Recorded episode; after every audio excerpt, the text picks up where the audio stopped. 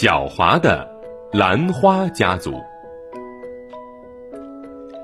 授粉是植物繁殖产生种子必经的过程，一些植物是自花授粉，植物成熟的花粉会被传到同一朵花上，而一些植物呢是异花授粉，一株植物的花粉会被传送到另一株植物的花上。异花授粉是自然界中更为普遍的现象，但是植物既不会走也不能飞，要怎么完成异花授粉这个过程呢？这个问题相信很多同学都知道。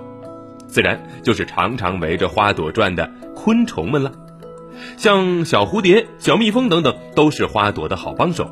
它们帮花朵授粉，花朵为它们提供花蜜，而这些呢，就是植物和这些昆虫之间互惠互利的合作方式。但兰花家族却不采用这种方式，他们狡猾地欺骗了昆虫，在不提供花蜜的情况下，就让昆虫们不知不觉地成为了他们免费的劳动力，帮助他们。完成了授粉的工作。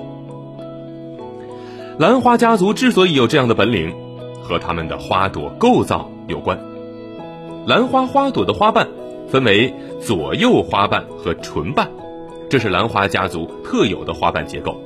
不同的兰花唇瓣的模样也不一样。唇瓣就是兰花们用来欺骗昆虫的最好工具。比如，蕙兰，它的唇瓣上呢会有一些斑点。这种斑点会给昆虫们一种“哎呦，这儿一定有花蜜”的感觉。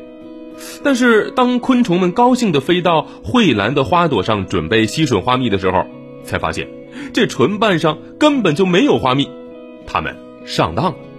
这个时候，蕙兰的计谋就得逞了，因为昆虫们，特别是毛茸茸的蜜蜂，已经从它们身上沾满了花粉。等到这些沾满花粉的昆虫飞到别的花朵上的时候啊。就能够帮助蕙兰完成授粉工作了。蕙兰用美食来吸引昆虫，而西藏标兰则是靠伪装成巢穴来引起昆虫的注意。它将自己的唇瓣进化成了和雄蜂巢穴相似的样子，眼神不太好的雄蜂呢，就会把西藏标蓝当成巢穴，兴冲冲地钻了进去。等雄蜂钻进来发现不对，要飞出来的时候。西藏标蓝就已经悄悄地把花粉撒在雄蜂身上，让雄蜂啊当一个免费的快递员了。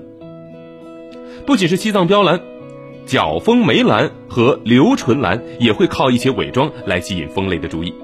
不过呢，它们靠的不是唇瓣，而是它们整个花朵部分。角蜂梅兰的花像极了雌性的胡蜂，同时它会模仿雌性胡蜂特有的气味。这会让路过的雄性胡蜂想去接触它，从而带上角蜂梅兰的花粉。